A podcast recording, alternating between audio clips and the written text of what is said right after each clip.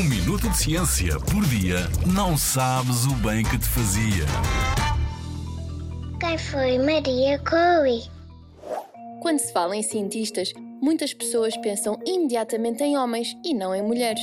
No entanto, muitas das grandes descobertas científicas foram feitas por mulheres. Um grande exemplo foi Marie Curie, que nasceu na Polónia em 1867. Já em adulta, mudou-se para Paris para estudar física e matemática, e é nesta cidade que se apaixona por um cientista chamado Pierre Curie, com quem fez também uma grande equipa de investigação. Uma curiosidade, ela chamava-se Maria Sklodowska e só depois de casar é que se passou a chamar de Marie Curie.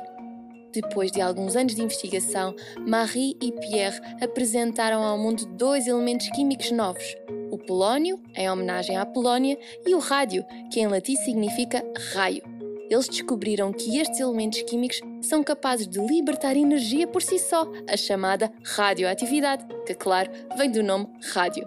Com esta descoberta, Pierre Curie, Becquerel, outro investigador que tinha realizado estudos anteriores, e Marie Curie ganharam o Prémio Nobel da Física em 1903, tornando assim Marie Curie na primeira mulher a ser reconhecida com um Prémio Nobel mas não parou por aqui e mais tarde, em 1911, voltou a ganhar outro prémio Nobel, desta vez da Química, pela análise química que fez aos dois elementos descobertos anteriormente, o rádio e o polónio. Assim, tornou-se a única mulher a ser reconhecida com dois prémios Nobel. Marie Curie é uma inspiração para muitos cientistas, tanto homens como mulheres, e a sua investigação foi revolucionária para áreas da física, química ou mesmo medicina. Na Rádio ZigZag, há ciência viva, porque a ciência é para todos.